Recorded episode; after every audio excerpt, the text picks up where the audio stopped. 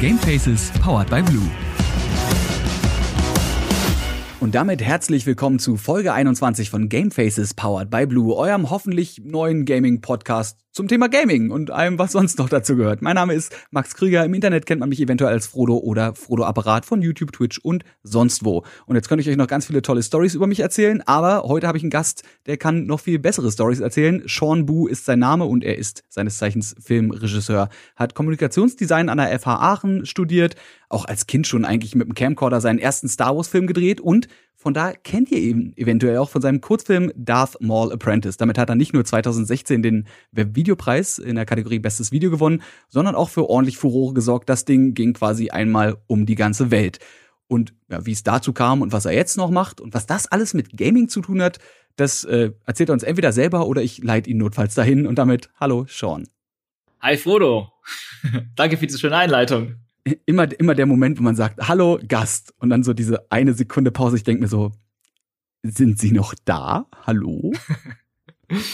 ja. Ja, wir wollen mit dir natürlich ein bisschen äh, über dich an sich reden, über das, was du so machst und dann ein bisschen ins Thema, ins Thema Gaming reingehen. Nicht nur was Gaming und Storytelling angeht, sondern auch ja deine, deine Arbeiten im Gaming-Bereich, denn du hast ja tatsächlich da auch schon ein bisschen was gemacht. Zu dir, wie gesagt, du bist ja Filmemacher, kann man sagen. Du bist nur, würdest du dich nur als Regisseur bezeichnen? Weil du bist ja auch irgendwie eine Art Producer, oder? Ja, also ich würde, ich, ich finde Filmemacher ist ein ziemlich guter Begriff dafür, weil das so vieles vereint. Also ich bin natürlich in erster Linie Regisseur, habe aber auch viel Kamera gemacht, mache auch immer wieder mal Regie und Kamera bei Projekten, schreibe aber auch und cutte auch. Ähm, deswegen finde ich Filmemacher eigentlich ganz zutreffend. Videokünstler wäre noch so ein anderes schönes Wort, wenn man sich bei der KSK bewerben will. Ne? Ah, Videokünstler klingt irgendwie so nach weiß ich nicht, klingt irgendwie nach was anderem als Film. Als müsste man was ich. wirklich Künstlerisches machen und nicht vielleicht einfach nur einen geilen Actionfilm. Ja, genau. Und, und Video klingt auch irgendwie, ja, eher nach Camcorder oder so, als ja, nach, auch, auch wieder nach mal, ja. hochwertigen Bildern. Filmemacher ist es. Filmemacher it is, ja, steht wahrscheinlich, weiß nicht, steht das auf deinen Visitenkarten drauf oder steht da Shambu und dann Raw Mind Pictures, übrigens die Produktionsfirma? Genau, also. Visitenkarten? Ja, ich guck auch gerade mal drauf. Bei mir steht Filmregisseur drauf. Filmregisseur und C C CEO. Auch gut. Macht auf jeden Fall, macht auf jeden Fall auch was her. Ich überlege gerade, wo man, wo man anfängt. Ich würde erstmal vielleicht ein bisschen über dich quatschen, bevor wir dann mhm, über Filme gehen. Ich habe ja vorhin schon gesagt, es hat bei dir ja schon in der Kindheit angefangen. Du hattest quasi einen Camcorder und hast deinen ersten Star Wars Film gedreht. Wie kommt man als, weiß ich nicht, wie alt warst du damals? Also da war ich schon gar nicht mehr so Kind, also eher, weiß nicht, 17 war ich da, jugendlich. Äh, oh wow, okay. Auf dem Weg zu Erwachsenen. Also die Sache ist, aber ich habe trotzdem schon in der Grundschule angefangen, Videos zu drehen. Da hatte mein Dad sich damals äh, so einen Camcorder geholt. Ich glaube, es war einer der ersten oder der erste, der so ein ausklappbares Display an der Seite hatte, was mega cool war. Und dann habe ich und mein Bruder auch immer zusammen irgendwelche komischen Clips gedreht. Und ich glaube, so die Begeisterung von fürs Filmemachen an sich kam auch von Star Wars selbst. Das habe ich halt auch so in der Grundschulzeit mit sechs, sieben, acht Jahren so dann angefangen, begeistert zu schauen. Und da hat mich vor allem einfach fasziniert, wie die das alles gemacht haben. So diese Raumschiffe und Aliens und Welten und Planeten und sowas. Und ich bin dann auch sehr, ich bin irgendwann dann im Alter mit sieben oder acht in der Mayerschen, Mayerschen Buchhandlung ähm, auf so ein Making-of-Buch gestoßen. Von Star Wars bis Indiana Jones. Indiana Jones natürlich auch Hammer als Kind. Äh, eine große Liebe dafür.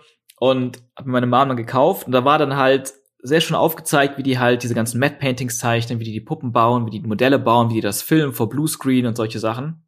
Und ich war so geflasht. Jetzt so eine ganze neue Welt eröffnet, was halt eben hinter den Kulissen passiert, weil als Kind sieht das natürlich alles echt aus auf dem Fernseher, was sie da, was sie da zeigen in so einem Star Wars Film. Es ist auch alles echt. Also falls hier irgendwelche Kinder zuhören, lasst euch von dem von dem Mann nichts erzählen. Das ist alles echt. Du hast recht, das stimmt. Ich habe es wirklich lange, lange mir so vorgestellt. Irgendwo da draußen fliegen die rum. die Raumschiffe und die und die, und die Kameramänner haben alle Spacesuits an, damit die nicht ersticken oder erfrieren. Genau, so ist das. das alles, Doku, alles Dokufilm eigentlich. Ja, das war eine schöne Vorstellung. Aber auf jeden Fall. Star Wars, ähm, Space Doku. genau. Ähm, ja, ich meine, wer hat sich, wer, wer, wer, wer war kein Star Wars Fan und hat sich dann, ähm, wer war Star Wars Fan hat sich nicht vorgestellt, irgendwie auch mal dabei sein zu können in diesen Szenarien. Naja, und auf jeden Fall hat mich das angetrieben, mich halt dafür zu interessieren, wie Filme eigentlich entstehen und was dahinter steckt. Und ich war einfach mega, schon als Kind, mega der Filmbuff, hab einfach alles geguckt im Fernsehen, Filme, Filme, Filme, Filme. Und ja, so fing das halt an und irgendwann habe ich ja, also ich habe mich halt einfach super massiv damit auseinandergesetzt, Filme geguckt, Filme analysiert, alles an Making-of-Büchern und Making-ofs, als dann DVDs ähm, rauskamen, das war halt auch ein riesen, eine riesen Schatztruhe an Lernmaterial, weil diese ganzen Making-ofs, die es auf VS-Kassetten halt nicht gab früher, auf DVDs dann oft dabei waren. Und ähm, gerade der Film Alien hat mich im Endeffekt ganz, ganz klar dazu getrieben, wirklich auch Regisseur sein zu wollen, weil bei Star Wars habe ich immer gedacht, ich habe als Kind in der Grundschule auch immer so so Modell Modelle gebaut von Revell, so Schiffe und Flugzeuge. Ich weiß nicht, ob ihr das kennt, äh, du das kennst. Dann war, dann war für mich mal am nahe, ich will irgendwann mal bei Industrial Light and Magic in der Modellabteilung arbeiten und diese Raumschiffe bauen.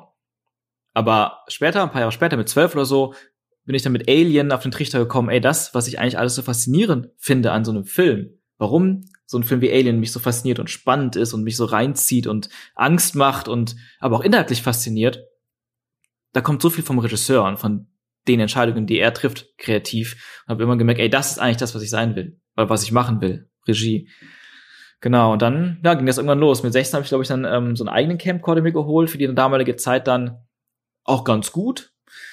Technisch halt ganz gut für die Preisklasse. Und dann habe ich angefangen, aufweise kleine Videos zu drehen und Effekt Tutorials zu machen für Lichtschwerter und alle möglichen Effekte. Und irgendwann dann mit meinem Bruder, mit Julian, den, den äh, Leute dann als Julian Bam kennen, jetzt äh, einen ersten Star Wars-Film in der Schule gedreht, den du anfangs erwähnt hattest, genau.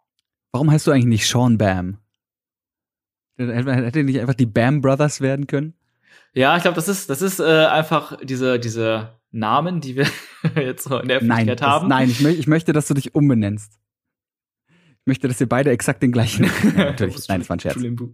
Ja, es hat sich ja irgendwie so parallel entwickelt, wie wir uns beide auch parallel entwickelt haben und erst dann so 2017 irgendwie wieder richtig, also dann erst so richtig wieder gefunden haben und dann halt diese Firma Raw Mind Pictures gegründet haben. Und dann halt äh, danach ja quasi zehn Jahre später, beziehungsweise, ja wohl, äh, an Darth Maul Apprentice habt ihr wie lange gesessen? Also du vor allem? Also, ähm, das, das war ein ewig langes, ewig langes Projekt, das darf man genau, nicht vergessen. Genau, das, das, das war ein Projekt, das eigentlich viel, viel kleiner anfing. Zwei Jahre von, von Skript bis Beendigung. Den habe ich ja gemacht, vor allem mit äh, meinen Kollegen wie Dan Tran und Ben Sharma, der Ben Bergmann mittlerweile, ähm, die übrigens auch gerade einen sehr geilen Cyberpunk-Film rausgebracht haben. Unbedingt anschauen. Äh, es gibt ja, es gibt ja eine riesengroße Fanfilmszene bei Star Wars, schon seit boah, 20 Jahren. Und da gibt's hunderte von, von, von Fanfilmen und, und viele sind cool, viele sind witzig. Die meisten sind aber auch ultra trashig, weil es einfach No-Budget-Fanprojekte sind von Leuten, die einfach aus Spaß in der Sache sowas gedreht haben. Und zu dem Zeitpunkt, wo ich dann angefangen hatte mit diesem Darth Maul-Film, mit der Idee, wollte ich halt was machen, was, was, wo so viel Aufwand hintersteckt und so viel, so viel Arbeit und auch, auch Detailliebe, dass man das nicht so in diese, ah, es ist ein Fanfilm-Ecke stellt, so ein Amateurfilm, sondern dass das so oft, so, so hochwertig aussieht, dass es, dass man denken könnte, ey, das ist Teil der Filme, Teil der Originalfilme. Das könnte man jetzt dazu zählen. Das war so mein, mein Anspruch oder unser Anspruch von, von unserem ganzen Team damals, sowas zu schaffen und dadurch auch irgendwie hatten wir das Gefühl, etwas Einzigartiges schaffen zu können, was man zu dem Zeitpunkt noch nicht gesehen hat. Und hat sich ja auf jeden Fall gelohnt. Ja. Also das ist, ich, das, ich würde das jetzt, also ich weiß nicht, du musst mich korrigieren, wenn ich, wenn ich falsch liege, aber ich würde ja fast sagen, dass äh, Darth Maul Apprentice auch schon so ein bisschen als, als Kickstart für mehrere Leute Karrieren äh, zu sehen ist, oder? Also ich meine, der, der Ben zum Beispiel, der Ben Sharma, äh, Sharma? Ben Bergmann, Ben Bergmann. Jetzt. Ben Bergmann, sorry, genau. Der Ben Bergmann, der jetzt mittlerweile bekannt ist als Mall Cosplays, ja, den, den mhm. man auf jeder Gamescom eigentlich gefühlt sieht, weil er irgendwo mit einem extrem geilen Cosplay rumrennt, der ja. sich ja benannt hat nach seinem eben Mall-Cosplay in diesem Film, was auch ja. einfach so krass nah am Original dran war, das ist unglaublich. Und mhm. du ja auch, äh, ich meine, ich erinnere mich gehört zu haben, dass das Wellen bis rüber nach Hollywood zum Teil geschwappt hat. Ja, auf jeden Und Fall. Und du dadurch ja auch, ne, dadurch auch eine ganze Menge Jobs bekommen hast, über die ich nachher gerne noch mit dir reden würde, mhm. wenn wir dann dazu kommen, was du denn in Richtung Gaming gemacht hast. Ah ja, mhm, gerne. Aber gut, jetzt, jetzt wissen wir ungefähr, wie das Singing, also quasi so die, die nicht Standardentwicklung, aber so die Entwicklung, und man guckt halt einen Star Wars-Film, man findet den geil, man verliebt sich darin, sieht dann auf einmal, wie was gemacht wird und merkt, okay, es ist immer noch geil. Das, wie es gemacht wird, ist sogar noch fast noch interessanter als der Film an sich. Merkt dadurch, hey, Moment mal, das könnte ich ja eventuell auch machen und bumm, zwei Jahre später, mehrere Jahre später, Darth Maul Apprentice, Natürlich wie immer übrigens, wenn wir gerade hier über viele Filme und Videos reden, könnt ihr den Podcast entweder natürlich jederzeit pausieren oder euch hier danach angucken. Alles ist irgendwo verlinkt, also es gibt Shownotes wie immer zu jeder Episode, je nachdem auf welcher Plattform ihr äh, auf jeder auf welcher Plattform ihr das hört, sind irgendwo sämtliche Videos, über die wir reden, natürlich auch verlinkt zum entweder jetzt kurz mittendrin gucken oder danach am Stück durchbingen. Ja, vielleicht vielleicht reden wir erstmal ganz kurz doch wirklich über deine über deine Arbeiten und von da können wir mal so auf generell Spiele mit mit filmischen äh, Szenen eingehen. Was du Gerne. ja gemacht hast über die Jahre, wenn wir jetzt wirklich von, von Film und wie, Quatsch, Film und Videogames, ja doch, von Film und Games reden, waren einige Trailer. Unter anderem zum Beispiel der Trailer zu Bridge Constructor, dem, äh, ja, was ist eine Erweiterung eigentlich? Oder ist es ein eigenes Spiel? Ähm, ach so, ja, wir haben zwei Bridge Constructor äh, Trailer gemacht für Head Up Games und ähm, einmal war das für eine Kooperation mit mit Valve für Portal, also Bridge Constructor Portal, was ziemlich cool war.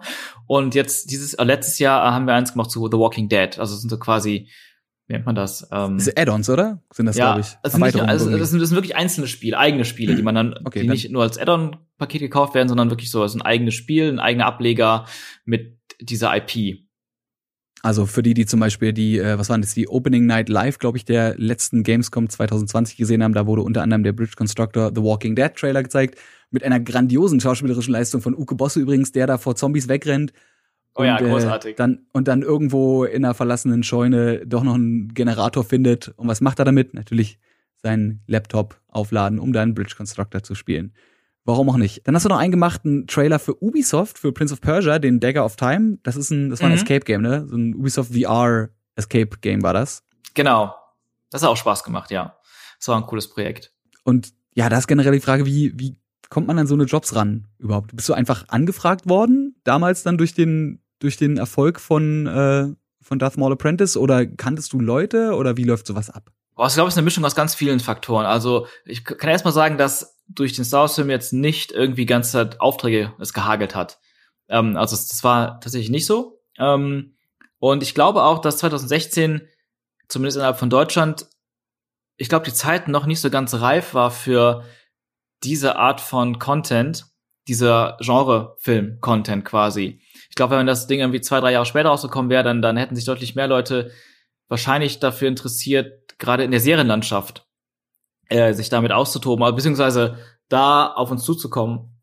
Aber 2016 war das irgendwie noch so ein bisschen, das war noch so kurz davor, bevor, also weil das ist eine Sache, die ich auch damals mit auch mit meinen Kollegen mal festgestellt hatte, dass diese diese Art von Film, diese diese große Hollywood äh, Art der Erzählung und Inszenierung und, und epischer Größe und ähm, auch Fantasy, Science Fiction etc., dass das einfach in Deutschland fast gar nicht produziert wird. Und wenn es mal produziert wird, dann ist es also im Kino zum Beispiel oft einfach leider gefloppt, unabhängig davon, ob es jetzt gut oder schlecht gemacht war. Es ist einfach, es hat einfach nie funktioniert.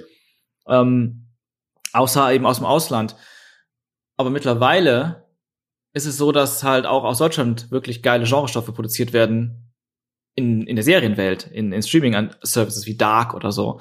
Das hätte man sich ja vor ein paar Jahren gar nicht vorgestellt, dass das, dass sowas aus Deutschland möglich wäre. Leider. Aber jetzt, jetzt ist halt dieser Markt da und jetzt, ähm, ja, ich glaube, das ist so ein bisschen, also, worauf ich hinaus will, ist, es hat keine Jobs direkt danach gehagelt oder Anfragen für, okay, mach mal den Film oder mach mal den Film. Und die Jobs, die ich danach gemacht habe, seien es Musikvideos oder Werbefilme oder eben auch diese Game-Trailer, äh, ähm, die, die danach kamen, die kamen eigentlich aus sehr klassischen Konstrukten zusammen, wie zum Beispiel, man geht über Messen und lernt Leute kennen. Das ging vor Corona-Zeiten noch. Man möge und, es für die, die sich nicht mehr erinnern. Das ging mal. Genau, und so lernt man Leute kennen, connectet sich und ähm, ja, und dann äh, melden sich manche Leute oder man meldet sich selbst bei Leuten ne, und fragt an, klopft an. Und was man natürlich sagen kann, ist, dass aber mit so einem Film und auch nicht anderen Projekten, die ich gemacht habe, dann, dann aber auch ganz gut sich vorstellen kann. Also es ist eine ganz gute Visitenkarte. Aber du willst theoretisch sagen, hättest du das, äh, wäre wär Darth Maul Apprentice zu einem besseren Zeitpunkt rausgekommen, hättest du quasi The Mandalorian gemacht. Das ist der Satz, oder? Das ist doch eigentlich das, was da gerade mitschwingt. So, interessant. Oder? Ich, ich, ich bin jetzt gerade nur habe gerade also auf Deutschland geguckt. Deswegen, dann hättest du eben den ähm, Deutschen, dann hättest du der Mandalorianer gemacht. Hm. Auf Deutsch. Aber, ja. Eine deutsche Star Wars Geschichte. klingt, klingt schlimmer als es ist wahrscheinlich. Klingt auf jeden. Fall sehr interessant. Ähm, aber zu den zu den äh, einzelnen Projekten, hast du die Spiele mhm. eigentlich selber gespielt vorher? Also hattest du irgendwie einen Zugang zu den Spielen? Äh, vorher nicht, nee. Natürlich haben wir dann in der, in, also gerade bei den Bridge Constructor Spielen haben wir dann äh, natürlich Prototypen gesehen und so ein bisschen angetestet. Und für das VR-Game, dieses Ubisoft Prince of Persia Escape Room Game, äh, da konnte man da nichts anspielen, auch nachher nicht. Weil das halt wirklich nur für Escape Rooms, oder beziehungsweise diese ähm, VR, wie nennt man das, so Holo-Café und so, also so, du musst, du mhm. kannst dir das nicht für dich selber für zu Hause kaufen für, mit einer VR-Brille, sondern das ist so ein Ding, das du als mit Freunden dann spielen kannst in so einem, so einem Holo-Café. Oder so einem typischen, es gibt ja ein paar Escape Game Läden, wie nennt man das, ein paar Escape Game Orte, äh, ja. VR, also in Berlin gibt es zum Beispiel einen, da kannst du auch VR-Games spielen. Ich glaube, da gab's das sogar, wenn ich mich nicht irre. Ja, ja, cool. Ja, genau, und solche, solchen, solchen Orten. Ähm, das will ich auch gerne mal spielen. Ich bin generell schon sehr begeistert gewesen von VR. Also ich habe schon ein paar VR Escape Games, ist nochmal ein anderes Level. Ja. Aber zurück zu den zu den Trailern. Das heißt, du hast probiert, so viel wie möglich vom Spiel einfließen zu lassen, aber was macht denn was macht denn so ein Gaming Trailer besonders? So, also wie wie kommt man dann auf die Idee für einen Trailer dafür? Nimmt man dann einfach irgendwas Kleines aus dem Spiel und baut darum eine Story und das Video funktioniert dann als einzelnes Video und am Ende steht dann, ach übrigens, neues Spiel von Firma XY ist ganz geil, könnt ihr ja mal spielen. Oder wie, also was, was ist wichtig dabei für dich als jemand, der das ja dann mit einer Produktionsfirma in die Tat umsetzen muss? Wie gehst du an sowas ran? Wie machst du so einen Trailer für ein Spiel? Äh, ja, ähm, gute Frage. Also die drei Trailer sind natürlich sehr, sehr unterschiedlich, weil die Spiele auch unterschiedlich sind und aber die haben alle drei eins gemein und zwar, dass die nicht aus Gameplay-Material bestehen, sondern ja aus aus aus komplett aus Material, was wir dann produziert haben, sei es digital oder sei es ähm, mit Schauspielern gedreht oder eine Mischung aus beidem. Und in allen drei Fällen habe ich immer versucht, war immer das Ziel, die ähm, das trotzdem das Gefühl des Spiels einzufangen, aber trotzdem einen ja, sagen wir, einen cinematischen Trailer zu machen. Ein, ähm, weil, weil das ist das, was mich dann auch interessiert. Und auch so die Chance ist bei, gerade bei so Game-Trailern, wenn man so, wenn man jetzt so an andere Werbe, Werbeprojekte denkt, die wir gemacht haben, bei, gerade bei Game-Trailern kann man dann schön in diese Genre-Richtung gehen. Man kann was mit Zombies machen oder Science-Fiction-Sachen machen oder Fantasy-Sachen machen. Und das halt auch möglichst auszuspielen und möglichst cinematisch zu inszenieren. Das ist immer so der Ansatz. Und zum Beispiel bei dem Prince of Persia Ding ist das ganze Ding so aufgebaut, das war halt mit Schauspielern in so einem großen Greenscreen-Studio. Das heißt, die ganze Kulisse war digital und sollte eben auch so ego-perspektivenmäßig ein Gefühl geben, also nur ein Gefühl geben, wie sich das, wie sich das anfühlen kann, weil natürlich wird es im Spiel nicht so aussehen. Aber, aber trotzdem, also es soll, also das Cinematische soll lauter bewirken, dass man auch mitgerissen wird, dass es episch ist, dass man einfach so wie so eine ganz kleine kurze Mini-Geschichte hat von 30 bis 60 Sekunden. So einen ganz kleinen Abenteuerfilm zu gucken. Und bei The Walking Dead eigentlich dasselbe, selbe Ding. Und da haben wir dann sogar alles sehr cool im Landschaftspark Duisburg in so einer supergeilen ähm, Kulisse in so einer alten Zeche gedreht, die so sehr abgewrackt aussieht wie so ein Endzeit-Szenario eben mit Uke und Uke ist natürlich auch mega geil gewesen. Auch super Spaß gemacht. Um, und da einfach dann auch so eine ganz kleine Zombie-Geschichte Geschichte zu erzählen, die aber natürlich im Endeffekt auf das Spiel im Endeffekt quasi hinführt. Hinführt, und, ja. Und bei Portal haben wir komplett das ähm, digital gemacht, das war komplett CGI. Da ging es dann wirklich, da waren die Akteure einfach zwei Laster, nee, ein Laster, der quasi diesen, oder eine, eine Art von Parcours, den man eben auch bauen kann bei Bridge Constructor Portal, mh, hm, durchfährt, aber das eben nicht in der Game-Grafik, wo man alles von der Seite in 2,5D quasi sieht, sondern auch hier mit dem Versuch, möglichst groß, episch zu inszenieren wie eine kleine, ja, wie ein kleiner Film. Und bei Portal war halt geil, dass wir eben mit diesen Assets arbeiten konnten von, von Valve. Und ich liebe halt Portal auch als Game, die beiden Games. Ich auch ziemlicher Fan von. Dann war es irgendwie spaßig, sich in dieser Welt auszutoben. Und wenn du hast gefragt, wie man so rangeht. Also, dann entwickeln wir hier auch ähm, bei Roma Pictures halt Konzepte, Ideen, schreiben, schreiben da ähm, eben verschiedene Konzepte meistens, die wir dann den Kunden vorstellen. Und meistens ist es dann so, dass der Kunde sich von ja, drei, vier, fünf verschiedenen Konzepten dann eins aussucht, was mir am besten gefällt.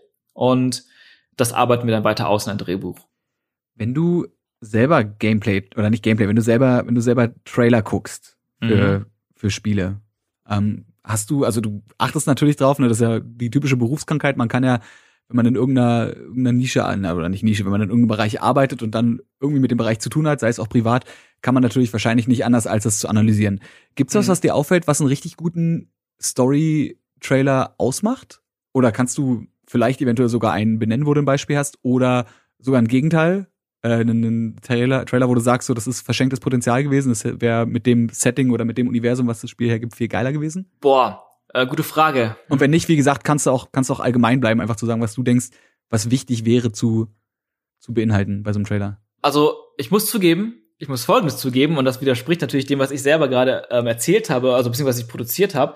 Ich bin gar nicht so ein Fan von CGI-Trailern oder Trailern, die kein Gameplay zeigen. Weil gerade wenn ich mich für ein Game interessiere, mittlerweile ist es so, dass ich eigentlich immer Gameplay sehen will.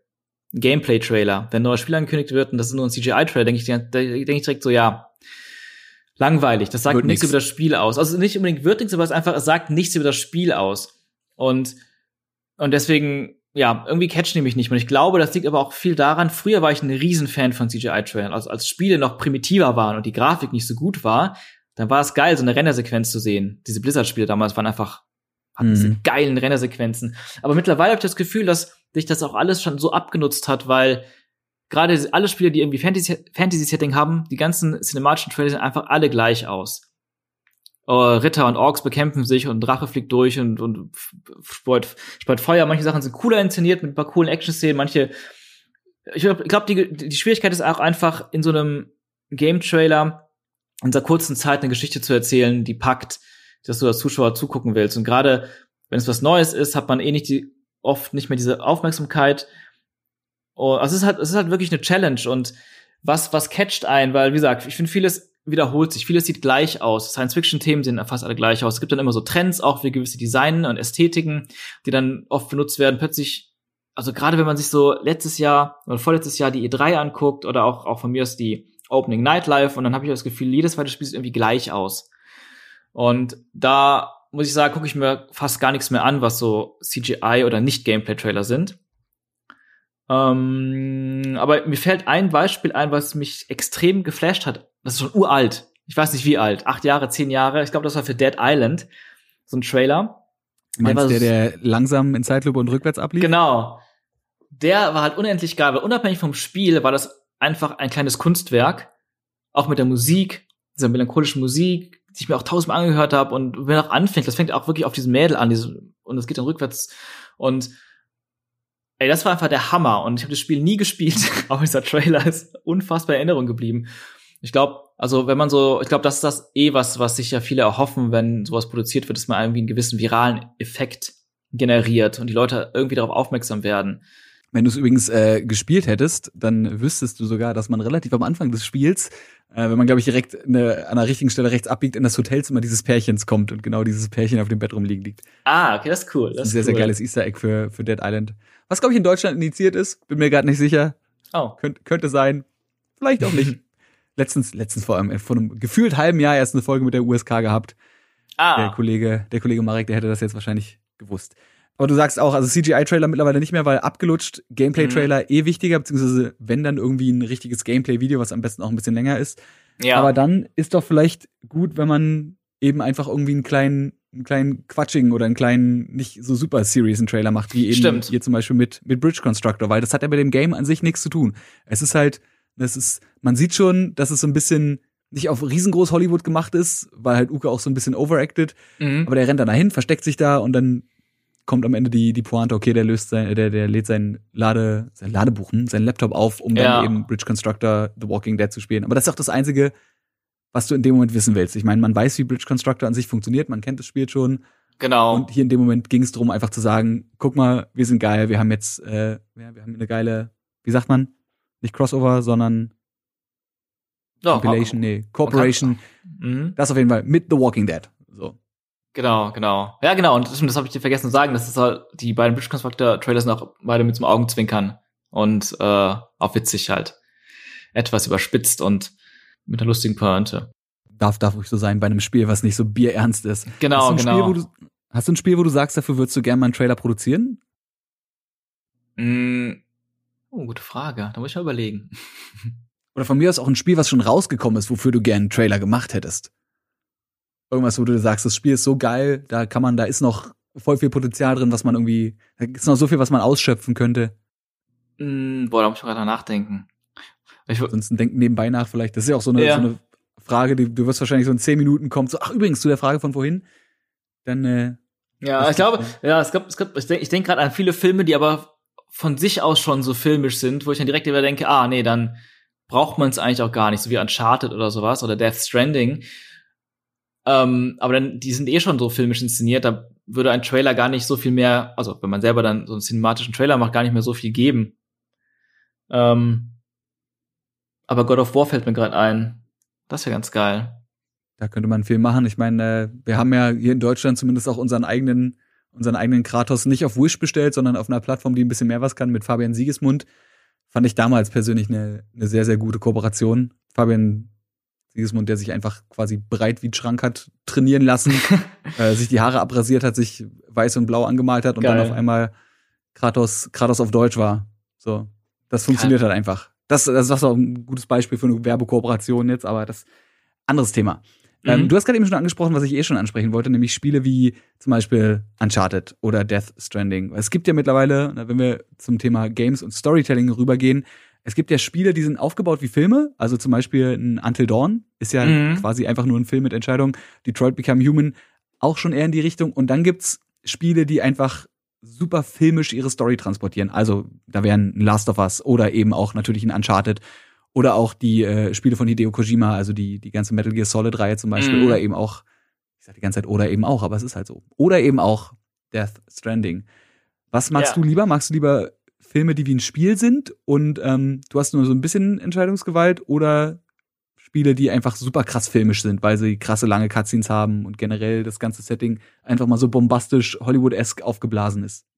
Ich kann gar nicht sagen, welche ich besser, besser finde. Ich kann nur sagen, ich mag beides sehr gerne. Also ich habe Until Dawn zum Beispiel geliebt und gefeiert. Ich habe das, als ich das, das erste Mal gespielt habe, Until Dawn, meine Ex-Freundin damals, haben wir es angefangen abends irgendwie um elf einfach mal so reingucken ins Spiel. Und dann war es irgendwann sechs, sieben Uhr morgens und wir hatten es einfach durchgezockt, weil wir nicht aufhören konnten, weil es einen so, uns so gefesselt hat. Und dann ein paar Tage später, ich war einfach komplett geflasht und ein paar Tage später hatte ich dann ein paar, äh, paar Kumpels äh, zu Besuch und ich wollte ihnen das zeigen. Ey, ich muss euch dieses krasse Game zeigen. Mal so eine halbe Stunde nur den Anfang. Oh Mann. Dann wieder 5 Uhr morgens, wir hatten es wieder durchgezockt. Also die hatten es dann quasi hauptsächlich durchgezockt. Und die waren auch komplett geflasht und nicht aufs Neue auch. Vor allem, weil, ja, es ist, es ist, in diesem Fall wie Until Dawn finde ich es halt geil, weil es ist wirklich so, als würdest du so, so einen echt spaßigen Horrorfilm gucken, der auch fesselt und gruselig ist und die ganze Zeit wissen willst, was steckt dahinter, wie geht's weiter. Aber dieser Einfluss, den du eben hast, den finde ich halt super stark. Und zum Beispiel bei Until Dawn konntest du, haben wir im ersten Run sind dann einige Characters mehr gestorben und im zweiten Run haben mehr überlebt und dadurch haben sich ganz neue äh, äh, Story-Verläufe ergeben und Charakterentwicklungen von Figuren, die im ersten Run einfach schon gestorben sind. Und das, Das, war das halt mit dem. Butterfly-Effekt, ne, wo man quasi auch mit Entscheidungen Einfluss nehmen konnte auf das, was später passiert. Genau, genau. Das ist ein ganz wichtiger Punkt. Also diese Möglichkeit, dass deine Entscheidungen eine Wirkung haben. Bei Detroit Become Human fand ich das auch halt super spannend. Generell auch, auch geil, ge- geiler Look und hat echt Spaß gemacht, durch die Story zu gehen und mit den Figuren das da zu erleben, diese ganze Reise oder die verschiedenen Reisen. Und auch da das Gefühl, alles, was du machst, hat eine Konsequenz. Und es gibt irgendwie, weiß ich nicht, 50 verschiedene Enden und auch wirklich richtig, richtig böse Enden. Die Ich dann später bei YouTube mir alle angeguckt habe, nachdem ich das einmal durchgezockt hatte. Das finde ich, das finde ich extrem cool. Es ist eine ganz eigene Art von, ähm, ja, von, von Entertainment, weil dann sowas wie Uncharted, äh, Death Stranding, die sind halt ganz linear. Es gibt halt, also storymäßig, es gibt halt diese eine Story, Mhm. du kannst, hast keinen Einfluss auf die verschiedenen, auf verschiedene Ausgänge. Aber ich muss sagen, das macht auch Spaß, weil da hast du dann auch auf dieses, das ist einfach so oft on point inszeniert oder auch Last of Us. Und, und da ist natürlich auch Gameplay viel mehr im Vordergrund. Und das macht natürlich dann auch dann auch super wichtig, ähm, weil wenn man nur Until Dawns oder Detroit Become Humans oder Life is Strange oder so spielen würde und nichts anderes, oder es nur diese Spiele geben würde, dann wird es irgendwie auch sehr schön eintönig. Und gutes Gameplay finde ich halt auch super wichtig. Wie ist es bei dir, wenn plötzlich eine, eine Cutscene anfängt und die hört nicht mehr auf? Also ich muss jetzt gerade zum Beispiel an, äh, weiß nicht, hast du Metal Gear Solid 4 gespielt? Ja. Ganz of the Patriot? Mhm. Ähm, kurz bevor man das Spiel beendet, gibt's am Ende, glaube ich, eine Cutscene, die geht anderthalb Stunden oder so. Die hört ja einfach, da läuft dann einfach ein Film. Ja. Also ich muss jetzt, korrigiere mich, wenn ich falsch liege, ich, notfalls google ich nebenbei ganz heimlich. Aber die, also die geht, glaube ich, auf jeden Fall über eine Stunde. So. Mhm. Findest du das schlimm oder findest du das, Also findest du das rausreißend aus dem Spiel oder findest du, dass, dass das dem Spiel noch eine zusätzliche Tiefe gibt, die du sonst nicht hättest? Also Hideo Kojima ist ja eh ein besonderer Fall. der macht ja sehr krass ein eigenes Ding und ich weiß, dass ich das damals von Metal Gear Solid 4 unfassbar geil fand.